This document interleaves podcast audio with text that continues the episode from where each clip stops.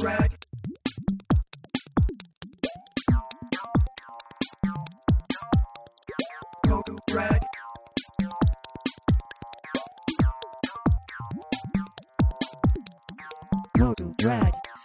グラジオです。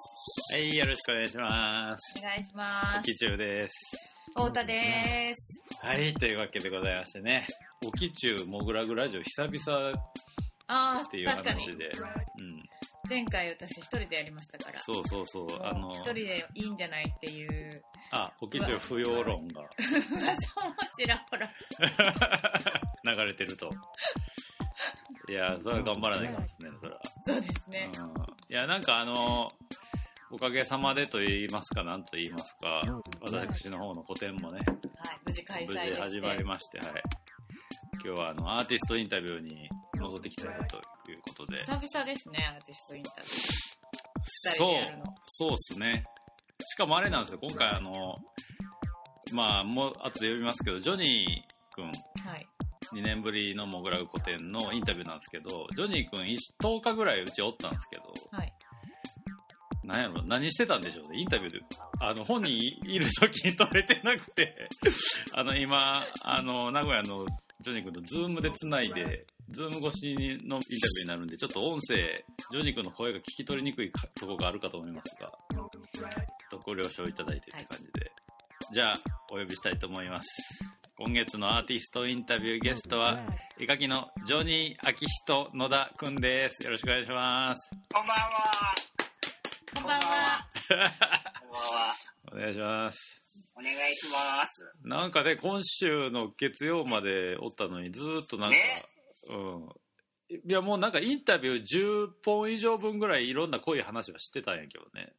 いや、なんか、その、僕、終わりまでに撮ればいいかな、みたいな思ってたとこがあって。いや、まあ一応、まあ展覧会の、あの、なんていうの、宣伝を兼ねてるから、そうそうそう会期中にって話、感じやねんけどね。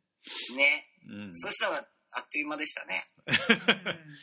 そうまあ今いろんな人来てね、そうよ、ラジオ撮る暇があんまなかったっていう。うん確かになかった、なかったんですよ。沖さんもね、今回はね、忙しかったっていうのもあるしね。そうなんですよね。もう今はもう、だから、この、やっぱ絵描きっていうのはやっぱり、自分の個展が始まったら一回解放されるから、このエン,、ねエンジェルのように昇天した男が二人今この、そうね。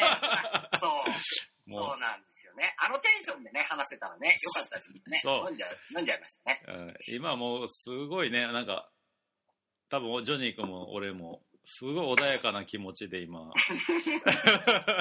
日々の暮らしを。うんそう。久しぶりのなんかね、ちょっと、平穏？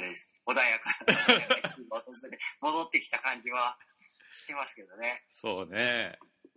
いやーというわけで、だって、そう、うんだ制作終わって、ん終わってっていうか、もうお終わってんのか終わってないのか、なんならモグラグ行ってからもちょっといろいろやってたから、はいはいはいはい。なんかこれで10日間東京いたから、うんうんなんか名古屋に10日で帰ってきて、うんうん。ようやくなんかこう、ちょっと、久しぶりな平穏な日々が 戻ってきた感じはね、えあります。ちゃんと自分の布団でよく寝た感じはどうやったの？だって搬入前日とかソファーで、別に、うん、ソファーで寝てたとか言ってなかっまあ別に、別にっていうか、でもなんかやっぱり10日間もいるとね、あの、うんしばらく外出てなかったんで、たうん。なんか変な感じでしたけどね、名古屋戻ってきて。ああ、はいはいはい。絵も、絵も全部なんかこう、作業場に絵もあったけど、なくなってるし。ああ、そうね。あーそっかそっかそういうのって結構なんか、うんうわーってもう梱包とか、うわーってして、あもうみたいで、やべえやべえやべえ、次も作らないみたいな。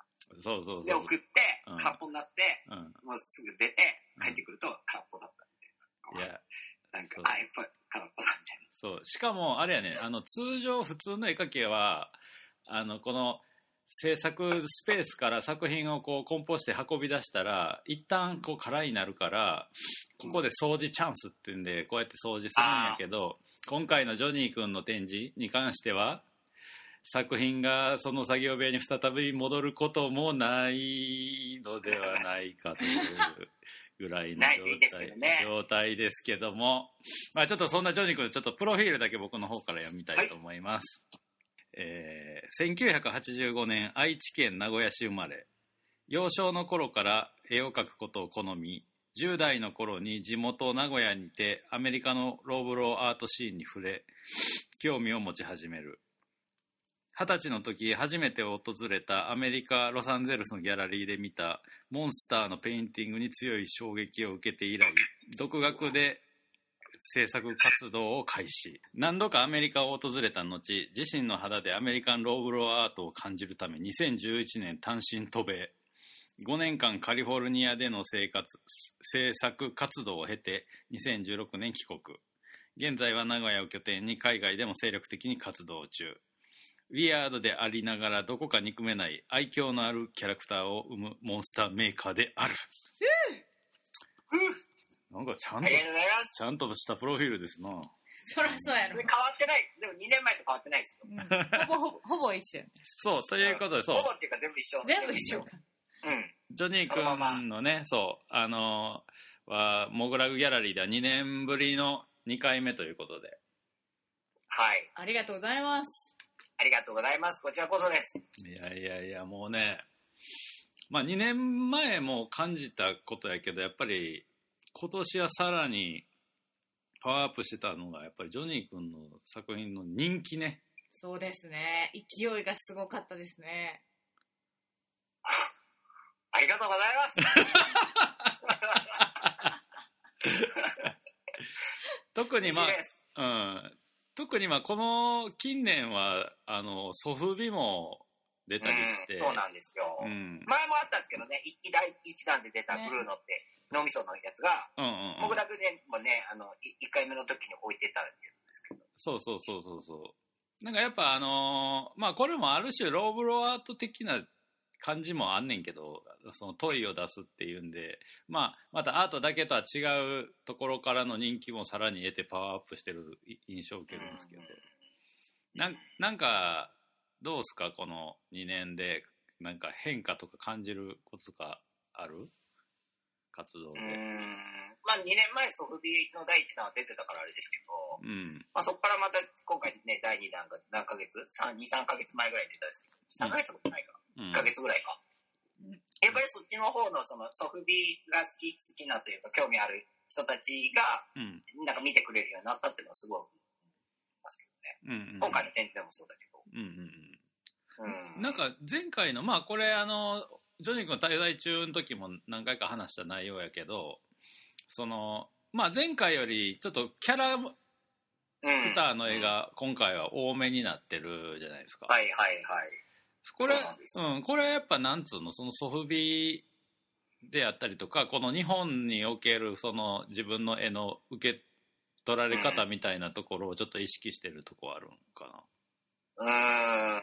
なんかアメリカに住んでて日本に帰ってきて、もう今うん5年ぐらい経つんですけど、うん。なんかその、僕らで前やらせてもらった時は、まだその、なんていうんですか、アメリカンで見てた時に、見てたっていうか、そういう、なんか、ローブローアートみたいな影響されてるみたいなのが多分すごい強かったですけど、うんうんなんなんですかね。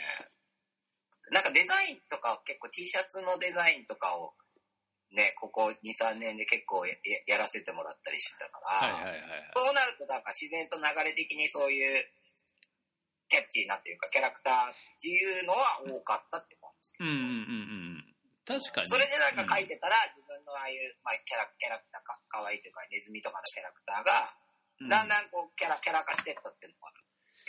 はいはいそのはい前までは単体で終わってたけど、うんうんもう一回書いてみようみたいうんうんな。そうするとちょっと顔が変わったりとか、体が変わったりとか。で、なんかキャラ、キャラ化したみたいな。で、そのうちの一個がそのマイスって今回のやつだったんだけど、はいはいはいはいで今、そうですね、動物っぽいキャラクターが、なんか、5、6匹ぐらいいるいるけど、なんか増えてるよねキャラそう、なんかね、増え、そう、ちょこちょこ増えてるんですよ。ちょこちょこっていうか、うん。モナとかね。モナ、そう、モナとかね。モナあいつ結構好きやわ。あの T シャツも買ったけど。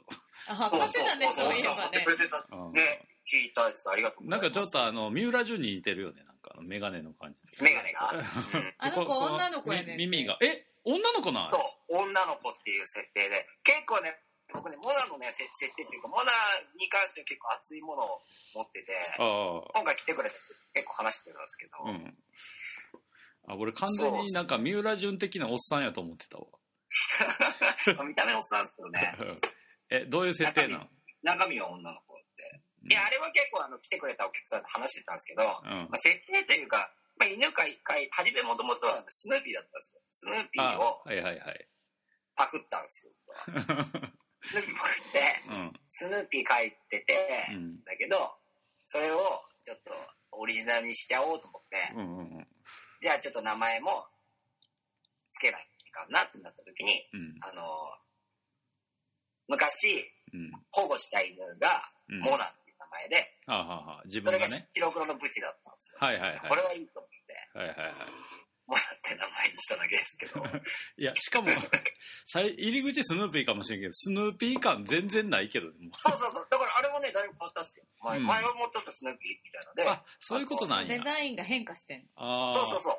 あの、だって1回目のモグラグの展示させてもらった時の、あの、DM の裏に、その原型があるんですけど、ああ、はいはいはいはスヌープって名前でこう、その時は書い書いてあって、い。はいはいはいはいはい。あのーそうなんです。ウッドペッカーみたいなのも一緒にいたし、じゃあやっぱりあれやな、あの、初代、一番最初のドラえもんが四頭身やったように、やっぱり、そうそう、そうそういうのあるんですよ、キャラってやっぱり洗練されていくんよな、やっぱり。変わっていくんですよねう。ん。あ、これか。これがそう、それ、それがね、一番初めに書いてあるんじゃないかな。はいはいはい。手もなかったもんね。そうそう、手がなくてね、ぬるっとしててね、確かにな。うんそうなんですよ。まあ、その時からメガネがかけてるんですけど。なるほど。これ、あの、キャラは、その、思いついたら、こう、なんか、ひらめいたら出てくるみたいな感じ？いやー、そうでもないですね、僕は。あ、わざ、じゃあ、奥さんも言ってたんですけど、うんうん。前話してた時に、うんうん。なんか、ないんすよ、そんな頭の中には僕は。はいあ、奥さんわかんない。はいだから、なん、ねどう、どうなんすかね。いろいろあれですけど、僕結構左手でなんかぐちゃぐちゃに書いたりとかして、はいはいはいはい。で、なんかその、なんとなくの形みたいのが、み、できて、はいはいそれを、右手でちゃんとかか書いたりとかします。ああそれ、俺そうす、るとね、うん。うん。俺もやるやつやな。俺、や俺ももともと左利きなんやけど、あ、そうなんだ。子供の時に鉛筆と箸だけ直されたんやんか。はいはいはい。で、俺の中で左手は天才くんって呼んでて、右右手は努力努力ちゃんっていう。ほうほうほう。まあ、基本俺、今、絵は右で描くけども、ちょっと行き詰まったら左で描くときはある。ああ、天才ちゃんがね。うん、そうそう。それ、それ僕までなんかね、その、右手で書いてか書こうと思ってもなんか何にも浮かばないみたいなはいはいはいはい。左手だったらなんかうまく動かんから、うんなんかぐちゃぐちゃに書いても気にしないみたいな。はいはいはいはい。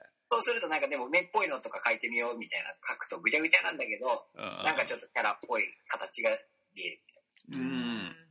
それ、そっから何何個か生まれてるんですけどあね。、その、じゃあ、ぐちゃぐちゃの段階でちょっと犬っぽく見えるから犬のキャラにしようみたいな感じにななっていくって多分そうだとあ思う。、なるほど、モね。ナに関しては違ったかもしれないけど、うんでも結構左手で書いてっていうのがはいはいはいはい。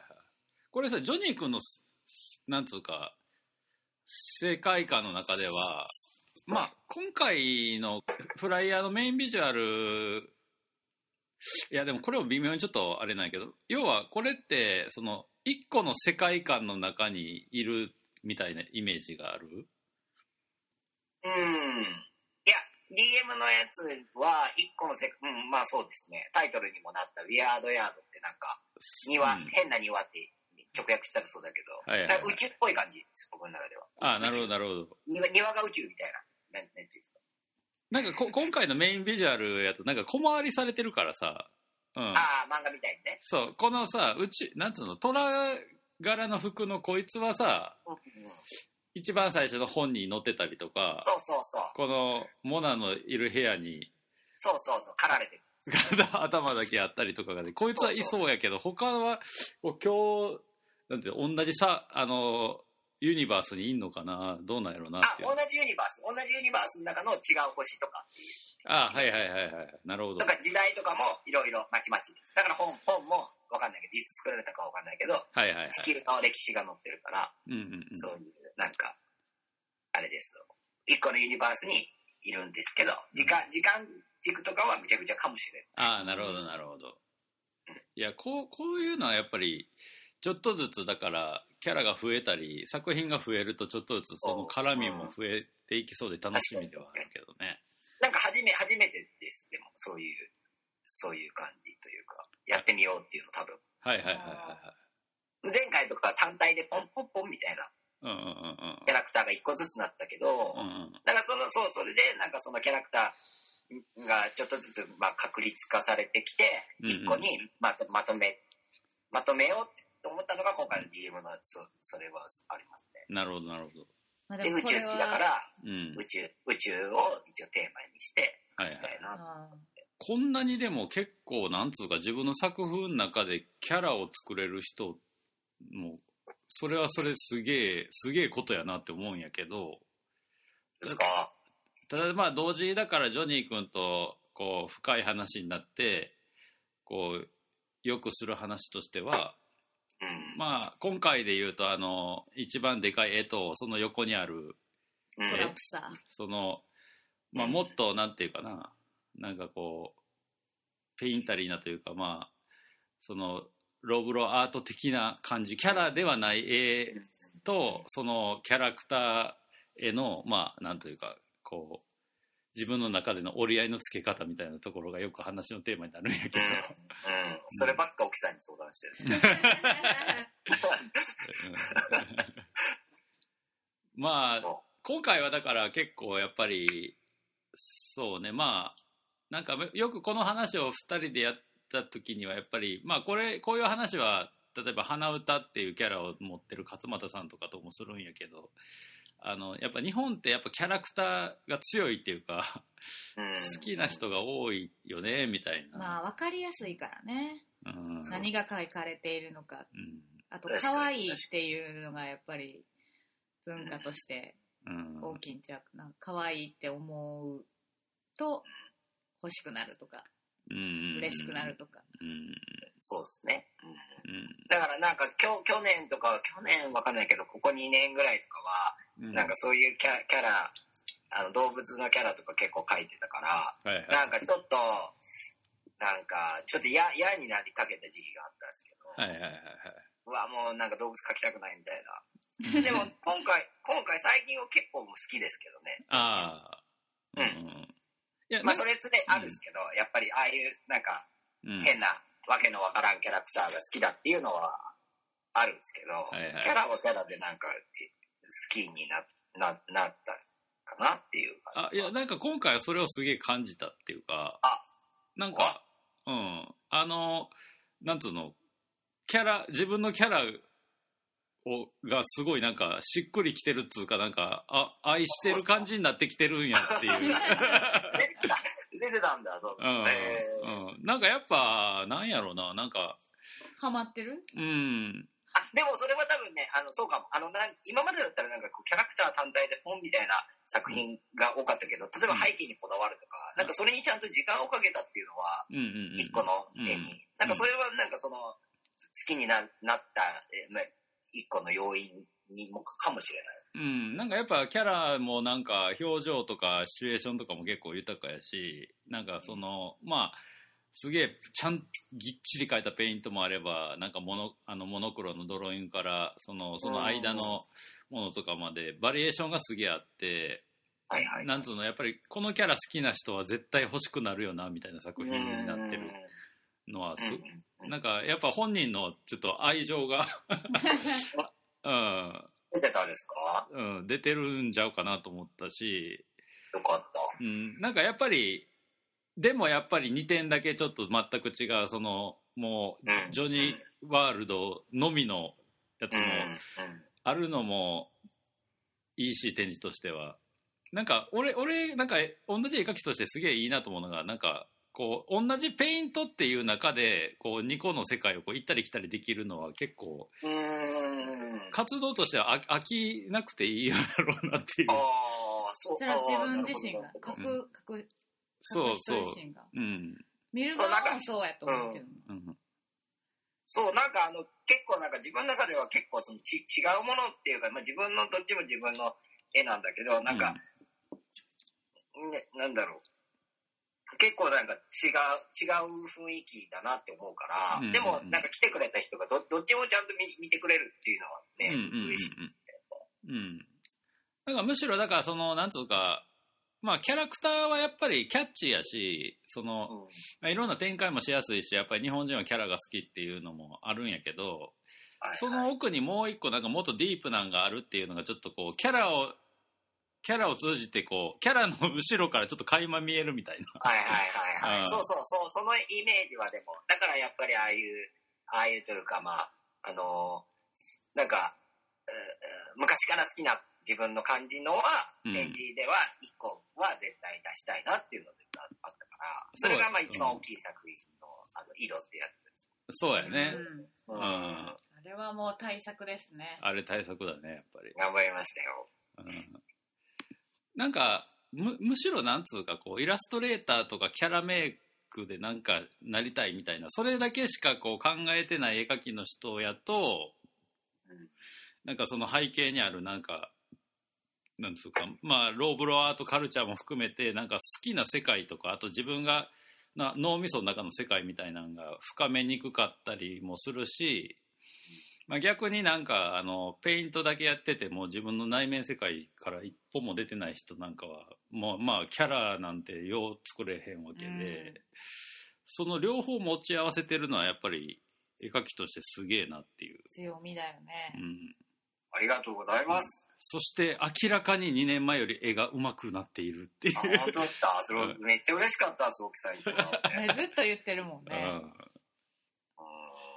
なんかしかもなんかね、やっぱね、あのー、なんつったんかな、やらしい言い方かもしれんけど、やっぱりあの、定期的に絵が売れてる人の、なんつうか、こう、ある程度こう、需要があるっていうのが分かってるからこその、じゃあ次こういうことしようみたいなんで、なんかその、今回はキャンバスを分厚くして、その分厚いキャンバス、うんに、あのオリジナルの額をつけてみたりとか、うんうん。よりこうアートピースとしての質が上がってるっていうのも、ああ、うん。はいいやーもうすごい上がってるようん。ね。やっぱ欲しくなるからねやっぱり、うんそう、それはでも一個一個の、そう、それはすごい意識、意識ししてるます。うん画面の表表面うん。の、例えば最後のコーティングっていうか、うんやっぱ艶とかも絵の具で描くと、やっぱりどうしても艶があるところとかないところが出ちゃったりとかは、均一にしたりとかうん、うんうん額、額もやすりかけて、その、色、好みの色に染めたりとか、はいはいはいトータルコーディネートができてるもんね。そう、そうなる、こういうやつするようになった。2年間で。いやーすごいすごいそれは、うんうんそれはやそうですね、意識してます。うんいやなんかほんまにああらゆる全てのレベルがこう上がってる感じがしてありがとうございます。めちゃめいちゃいいやいや、ですやん私たちも、わーってなったもんうね。んなった初う日。んいやー、ありがとうございます。いや、なんかね、しかも、やっぱあれやねんな、その、あの、この、井戸みたいな、ああいう絵もあるっつうんで、うんあのさ、なんか、世阿弥のひすれば花って言葉があるんですよ。はい。なんかはいあの、あれは、だから、あの、今めっちゃ人気ある演目、プラスもう一個、これから出すやつを常に用意しとくっていう意味なんやけど、うんあの、そう、れやりたいことはね、あるんですよ。でも本当に、他に、他にもっていうか、ああいう井戸、井戸みたいな、なんか、あれはやっぱりこう、なんだろう、あの、全部こう、アクリル絵の具で、こう、細かく描くから、ああいうのを、ああいう作風でキャラクターを描いてみたいっていうのもあって、うんはいはいはいはい。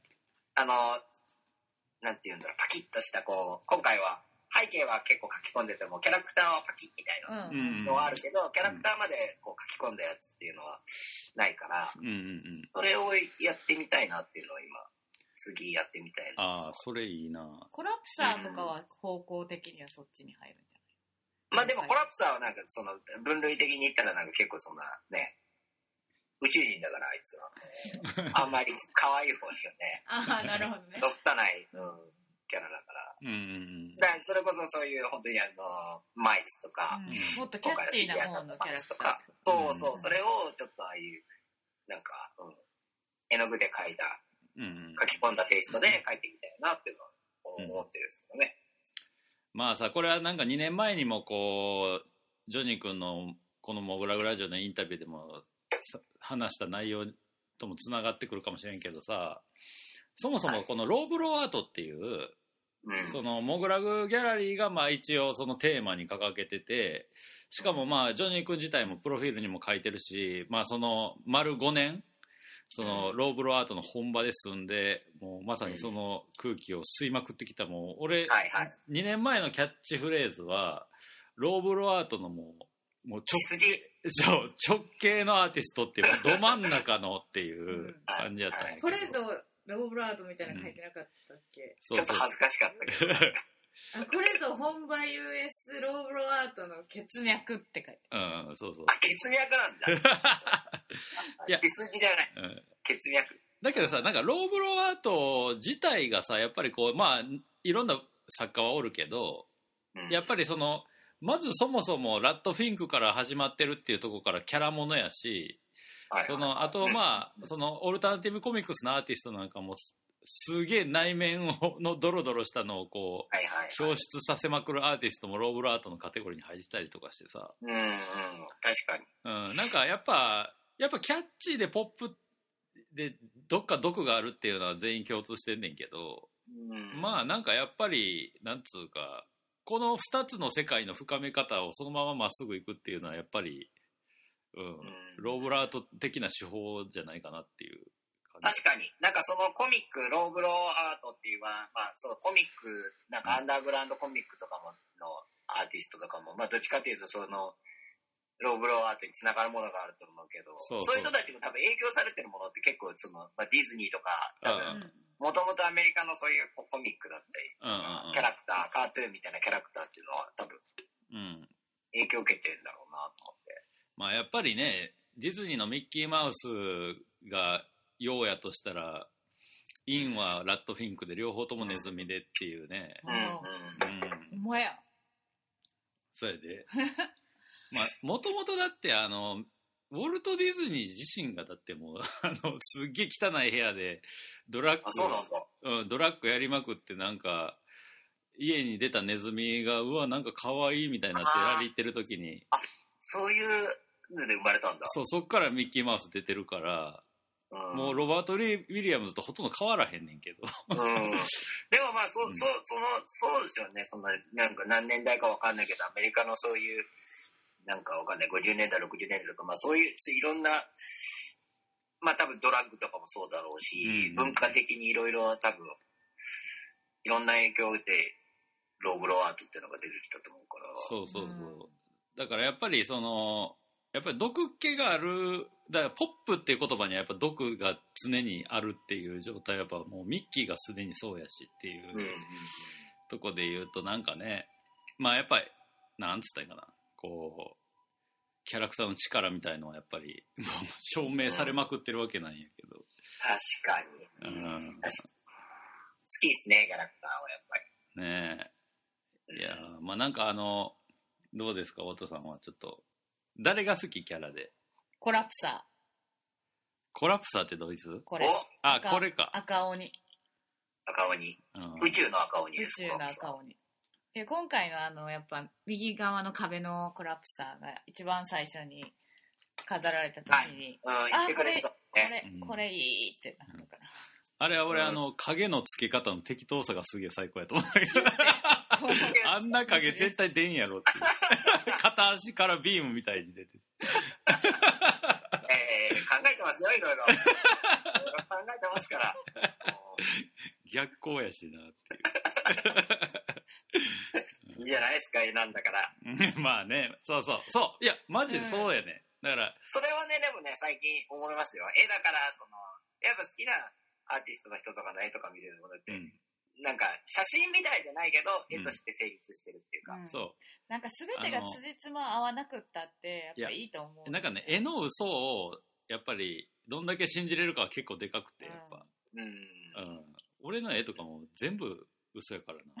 空間描いてるようで全部合ってないから、消失点とか。でも、それ、絵として成り立っとったらいいっすよね。そうそうそうそそれでね、うん。見てそれはね、そうん最近思う、思うことは。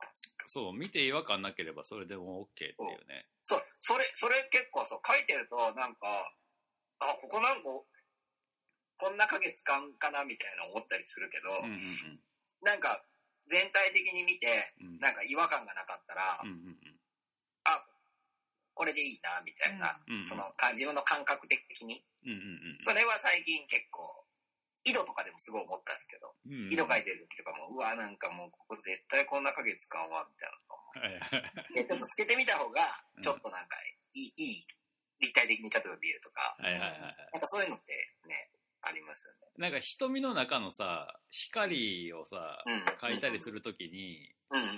あのもうあれ記号やからもはや絶対左上やねんなえ？あーそうなん？うんはいはいはい。絶対右ら。から光来てる絵でも絶対左上っていうかはいはいはい。え、それははいはい奥さんがってこと？俺もそうやしほとんどのなんかそうなんだ。うんなんか漫画とかアニメとかも大体左上 でもそれもだから感覚的なあれですよね。こっちの、そっちに左の上に入っとった方が、うんなんかぽいみたいそうそうな。目っそうそうぽく見えるみたいな。うん、特別なんか光をかが意味がある絵以外は多分別に誰も気になってないっていうか、うん。うん。単純になんか瞳の透明感みたいなのだけ感じるっていう、うんうんうん。そう、それは、それは、なんか、えーちょっと今度から気にしてみてみよう。ん、う。でもよさっぽどね、そこ、そうですね。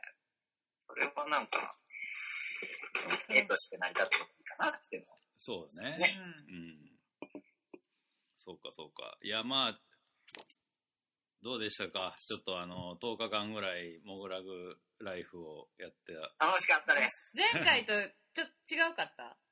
何が ?2019 年の時の10日間と今年の10日間。あー、うん。いや、違う？どうだろう？ちょっと、うーん。でもなんか周りの作家とかはでも2回目以降の人も増えてるしね当然やけどうん。まあ1回目の時は、初めましてみたいな感じの、うんうんうんだったけど、うん今回は結構知ってたから、うんうんうんた大会っうんて感じか。そう、楽しかったっすよ。たなんか毎日更新されてるからいろんな人が来てくれて、なんかそう、すすごいね、うんた楽しかったっすよ、本なんか、当。あっという間に過ぎちゃった。うんうん、個人的にはなんかねあの6月にうちで3人展やった塚本さんっていううん。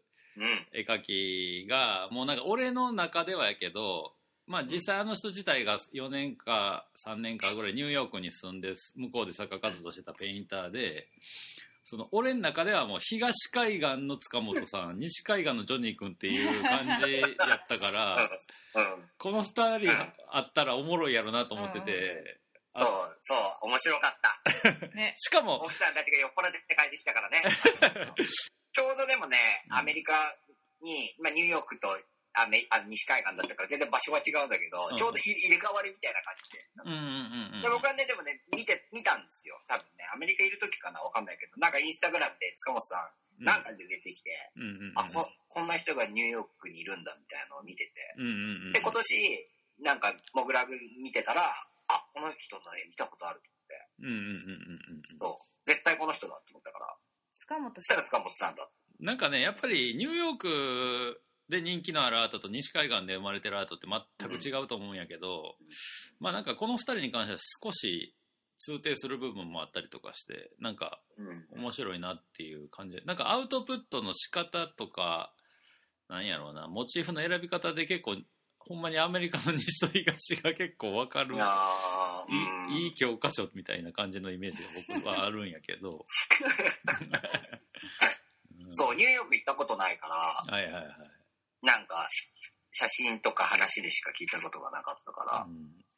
いやなんかやっぱあの西海岸的なジョニー君の感じで言うとやっぱりこうなんつうかアイテムはなんとか見たことあるもあのディテールもあるんやけどやっぱオリジナルキャラをこう運用する感じに対して塚本さんのはなんかこうピンクパンサーみたいなのを取り扱った時もそれ自体がこう絵のコンセプトになってる感じっていうか、はい。なんかその一個のペイントとしての四角い画面自体がなんか作品性を持つっていうところがやっぱちょっと俺の中で似て非なる感じかなと思うんやけど、はいはいはいはい。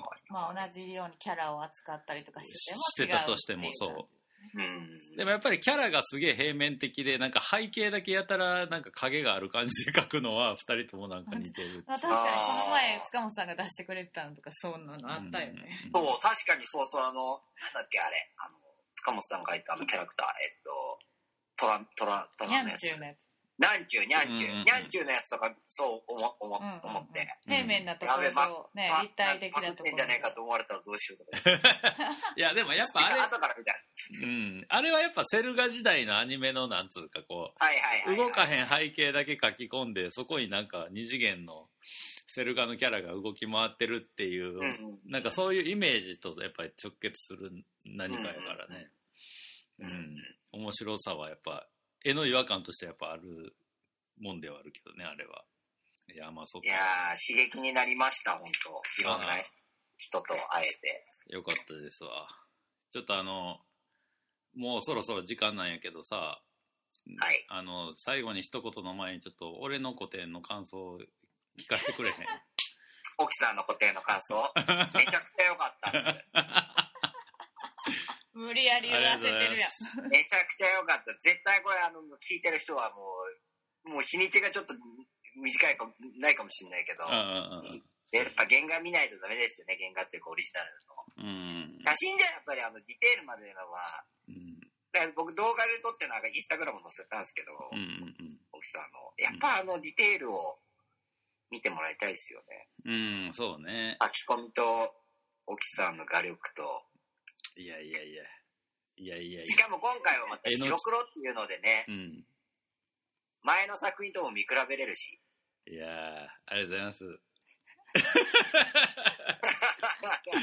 無理やいやりたまには、たまには褒められやんとなっていう感じやけど。そうですねうんまあ、あとは、聞いてる人は絶対これは行かないとあれですよ。もう見れなくなっちゃうから。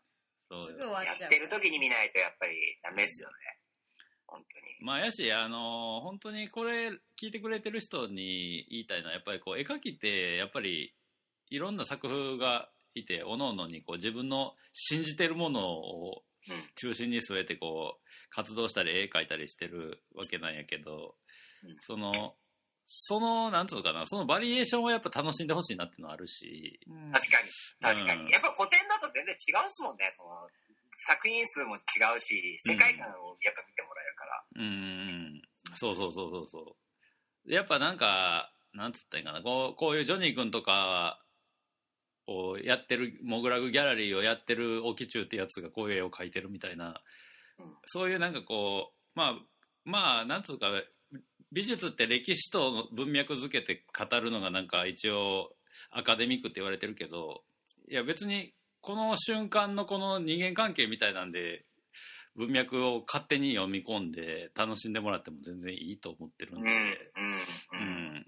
なんかやっぱりこうローブロアートみたいなというかローブロアートっていう言葉に結構やられたしまあそういう人らがやってるスペースから派生するいろんな絵描きをねこれからも楽しんでほしいなと思うわけですけどというそうですね。だってタダで見れるんだから、タダで見れる。まあねね見るだけただや絶からね対見た方がいいっしょって思っちゃうんいだけど。ろんなうん作家さんのを見てほしいわ。うん。東京はやっぱりすごい。だって10日間いるうちだけでもなんかいろんなのやってて、だって、ねえ、見れるんだったら、いやほんまに絶ね対見た方がいいっしょって思っちゃうんですけどね。え、好き、うん好きだったらっていうん見るのが好きな人は。うんやっぱりまあ、しかもその中で気に入ったのがあれば、か、か、ね、購入すればいい。そうそうそうしかも絵描きってやっぱ年々作品良くなっていくからそうそうそうそうそう。うん少なくとも多分生きてる間は絶対絵が良くなり続けていくからほとんどの場合うん。なんか気になった時点で見てくれたら嬉しいですよね。そうそうでなんかこう例えばモグラグで取り扱ってるアーティストだけ追いかけていったとしてももう最新のものが一番いいから全員、うん。確かに。あの、うん、ちょうどだから今とか勝間さんとかもグループ展に参加してたりするけど他のアーティストとかもやってんのとか見たりうんあとまあジョニー君単体もねやっぱ名古屋とかあとグループ展はいろんなとこでたびたび参加してるもんねちょこちょこ、はい、ちょこちょこですけど。うん、はい。うんととかまあねモグラグをまあ毎月チェックしてもらうだけでも全然いろんなバリエーションを見せれるかなうん。思ううんと思ったりしてるわけなんですけど、まあそろそろちょっとお時間が来ちゃいましたので最後にあのこれから見に来る人とか、これまで来た人に一言メッセージをお願いします。えっ、と、えっ、と、さい最後の30日と31日の土日は、うんま。た行きます。はい。待ってます。なので、うん待ってます。うん見に来てください。ぜひ、絵を、や作品を見に来てください。そうね。あのー今回も。結構な点数出してくれたんですけども、まあ、言っちゃいますけど、あと1点を残して完売しておりますので、あの、もう今回この作品はもう見れる機会はあと1週間足らずと。そう。それでもね、そうですねほんそうですよね。本当に。見てて、そう思って、うん。そう、見れる機会がない、ないんだと。そう自分そうも。そうだったけど。特になんかいくつかこう連作みたいな感じで見れるものとかは本当にもう集まって見れるのは今回最後だね。そうそうそう。なんですよ。うんそれをね、そう、あれセットで見てもらえると、やっぱり雰囲気というか、う。うんん。なんか今の感じを見てもらえるかなと思うから、うんうんあれをみなんか見てもらいたいですね。ちょっと気に気になってもらったら見てほしいな。そうね、そうねこ。のウィアードヤードをね。リアードヤード。ヤードヤード。うん。うんそう。そうです。いや、ということで、まあ、きっとジョニー君の展示は今後もモグラグやると思いますけど、とりあえず最、現状最新のこの、まあもうマスターピースもかなりある、このウィアードヤードはもうすぐ終わりますんで、皆さんお見逃しなく。はい。ぜひ、お願いします。お願いしますということでお願いします今月のアーティストインタビューゲストは、絵描きのジョニー君でした。ありがとうございましたありがとうございます。エンディングです。い、じゃあ、お父さんの方からモグラグギャラリーのインフォメーションをお願いします。はい。ジョニー・アキヒト野田個展、ウィアードヤード、ただいま開催中です。はい10月31日日曜日までです。はい。時間は13時から20時。月曜日が定休日となっております。はい、ということで、本編でも本人、ジョニー君言ってくれてましたけども、最終週末はまた再びモグラグに在労してくれてると思うんで、あの、ぜひ話してみたいぞという方は、週末めがけてきてください。はい。で、次の展示のインフォもしときましょうかね。はい。次11月ですね。はい。丸岡和道個展、フォロー。うん。11月6日土曜日から11月28日日曜日までです。はいこちらも13時から20時営業の月曜日が定休日です。ついに丸岡くん来ましたね。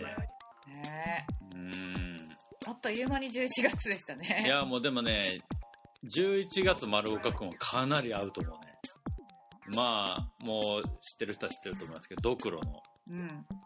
まあ、陶芸を中心とした作家ですけども、今回は墨絵も挑戦する。